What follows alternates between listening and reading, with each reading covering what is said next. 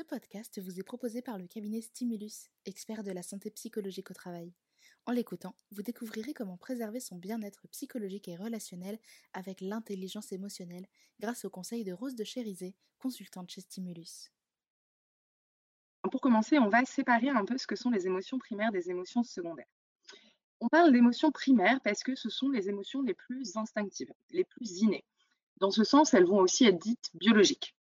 Elles vont provoquer en nous des réactions corporelles intenses qui vont venir nous parler, nous donner des informations sur ce qu'on vit.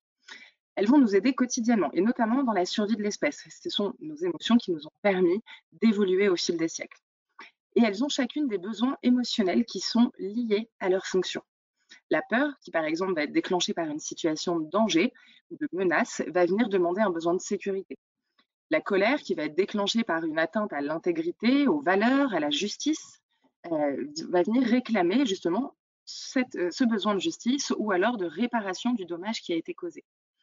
Euh, la tristesse qu'on peut ressentir lorsqu'on est lorsqu'on a eu une perte, lorsqu'on est en période de deuil ou en séparation, va venir demander du réconfort, notamment auprès de nos pères, parce que l'homme est avant tout un être social. et la joie, par exemple, qui va être générée par un succès ou une réussite, un événement heureux, donne un besoin de partage. C'est important de comprendre ces besoins parce qu'ils nous indiquent d'une part ce vers quoi on tend, mais ils nous montrent également qu'il n'existe pas d'émotions dites positives ou négatives parce qu'elles ont toutes des fonctions qui sont vitales et nécessaires à notre développement. Comme on l'a un tout petit peu euh, dit tout de suite, là, les émotions primaires euh, sont la joie, la peur, la colère, la tristesse, le dégoût et la surprise. Je ne sais pas si certains d'entre vous ont vu le dessin animé Vice Versa, euh, qui, traite très bien de, justement euh, ces émotions et comment est-ce qu'on agit avec elles au quotidien. C'est un, bon dessin animé à regarder, euh, autant pour les adultes que pour les enfants. donc ces émotions primaires, chacune d'entre elles a une utilité qui lui est propre et qui va du coup engendrer des comportements, des prises de décision, des passages à l'action. Et c'est ça qui va permettre d'identifier des dysfonctionnements émotionnels, et qui correspond donc à l'impossibilité d'assurer la fonction de l'émotion. Donc ça va créer des troubles comme du stress par exemple, et, également des déséquilibres émotionnels, où là c'est une question d'intensité. L'intensité n'est pas adaptée à l'objet, en plus ou en moins. Si elles ont ces caractéristiques-là, c'est donc qu'elles ont évidemment leur place dans le milieu personnel, mais aussi dans le milieu professionnel.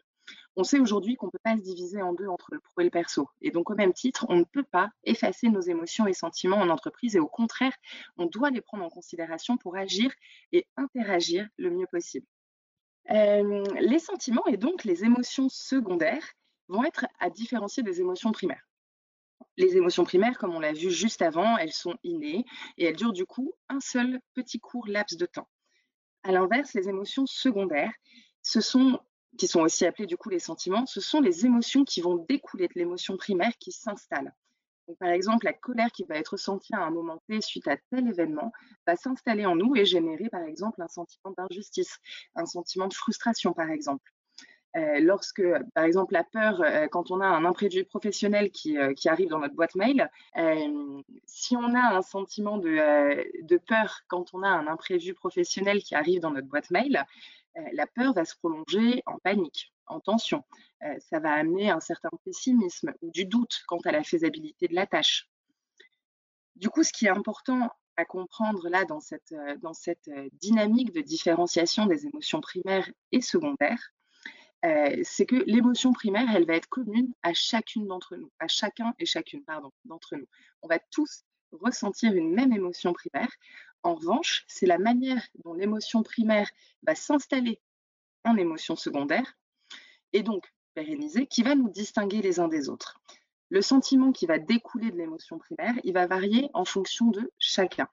Il va varier en fonction de notre personnalité, en fonction de nos expériences, de notre capacité à recevoir l'événement, de notre seuil de tolérance. Et c'est également ça qui va du coup différencier les traits de personnalité et plus proprement dit, nos états d'âme. Est-ce que du coup une personne va être guidée par la peur? Est-ce qu'elle va être guidée par la colère, par la tristesse? Et comment est-ce que tout ça, ça se manifeste? Sachant qu'on a tous des prédominances. Aujourd'hui, euh, si on a encore euh, certains besoins pour la survie, comme manger, boire, respirer, se reproduire, on n'est plus dans les mêmes besoins que l'homme chasseur-cueilleur dont les émotions ont été vitales pour lui pour justement survivre et s'adapter. Au XXIe siècle, on peut du coup se demander finalement, euh, si on n'est plus dans cette même notion de survie, à quoi est-ce que nos émotions nous servent? Et ce qu'on a pu étudier, c'est qu'elles ont quatre fonctions, quatre grandes fonctions. La première, c'est une fonction informative. L'émotion que vous allez ressentir va vous indiquer l'état dans lequel vous êtes. Si vous avez une certaine boule de nerfs, par exemple, à l'idée d'aller au travail, c'est peut-être que vous ressentez de la colère.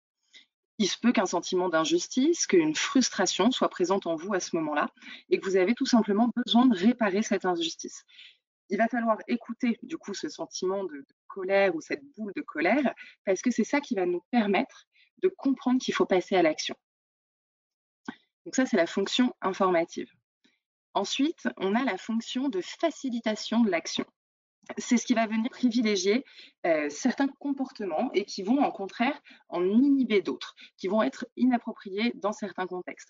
Si, par exemple, vous tombez en panne euh, sur l'autoroute, vous allez avoir le réflexe de euh, vous mettre derrière la barrière, de mettre votre triangle, de mettre votre gilet jaune, parce que vous avez peur. vous avez peur que des autres voitures qui vont très très vite. Si jamais on n'avait pas peur, on ne ferait pas du tout attention et du coup, on ne serait pas en sécurité et on se mettrait nous-mêmes en danger. Donc, toutes ces émotions vont venir guider nos passages à l'action. Ensuite, on a la fonction de la prise de décision. On va parler du coup de l'intensité de l'émotion ressentie qui va guider nos choix. Si on me propose de devenir manager, mais euh, que j'ai un peu peur de cette prise de responsabilité, euh, de devoir gérer d'autres personnes, d'avoir à asseoir mon, autorité, mon statut de supérieur hiérarchique. Euh, il va falloir que j'écoute cette peur, qui va être plus forte que les autres émotions, que la fierté, la joie d'avoir été reconnue pour certaines de mes compétences. Certes, je vais avoir plusieurs émotions, mais celle qui va prédominer, ça va être peut-être la peur, donc l'angoisse, le stress. Et il va falloir que j'écoute ces émotions pour prendre une décision. Ici, on va du coup forcément parler de ce qu'on appelle la mémoire émotionnelle. En fonction de mes expériences passées, de ce qui s'est passé dans ma vie, de ce que j'ai vécu et du ressenti émotionnel autour, je vais avoir cette espèce de carte mémoire qui va me dire bah là tu peux foncer parce que même si tu as un peu peur, c'est pas grave, tu sais que tu peux y arriver et que euh, le, résultat sera positif. Mais cette, carte un petit peu euh, mémoire va venir également jouer un rôle.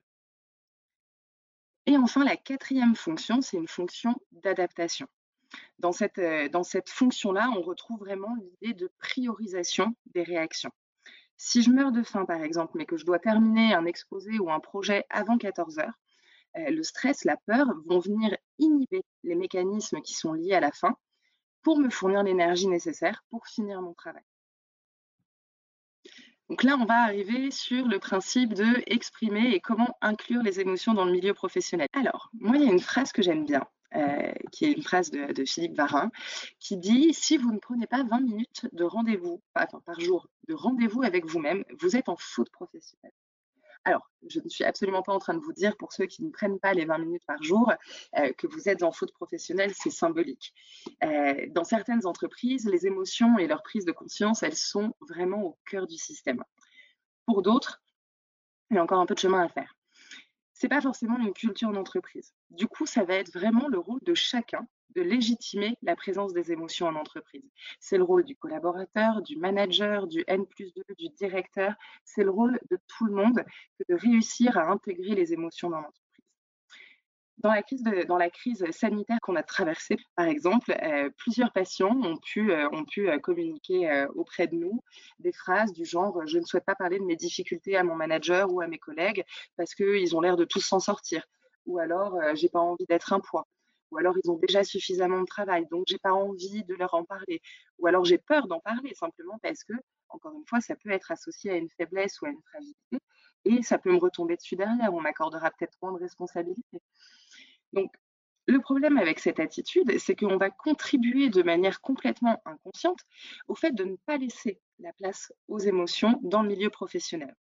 Sachant qu'on a euh, des actions euh, concrètes on peut parler de cinq actions un peu concrètes euh, qui peuvent aider à développer l'intelligence émotionnelle.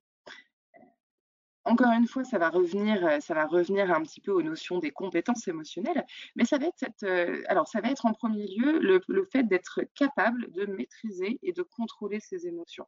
Je pense que chacun d'entre vous, et moi y compris, avons dans notre entourage des personnes qui sont très émotionnelles et qui vont du coup tout de suite, heu, tout de suite réagir sur, heu, sur de l'instinct, sur du à vif. Donc quand on parle d'intelligence émotionnelle et encore une fois, c'est pas bien ou mal, c'est juste de réussir à contrôler ses émotions pour pas être constamment envahi par elles. Parce que quand on quand on est dans du dans du surplus émotionnel, c'est pas forcément très agréable pour la personne qui le vit et du coup pour l'entourage aussi. Donc être capable de maîtriser et de contrôler ses émotions. Ensuite, on va parler d'être capable de les identifier et de les reconnaître entre elles. Du coup, de faire de même en troisième position pour celle des autres. De composer entre les miennes et les siennes. Et enfin, dans le but de les sublimer. Les sublimer pour du coup les transformer en énergie positive, en quelque chose qui va nous porter.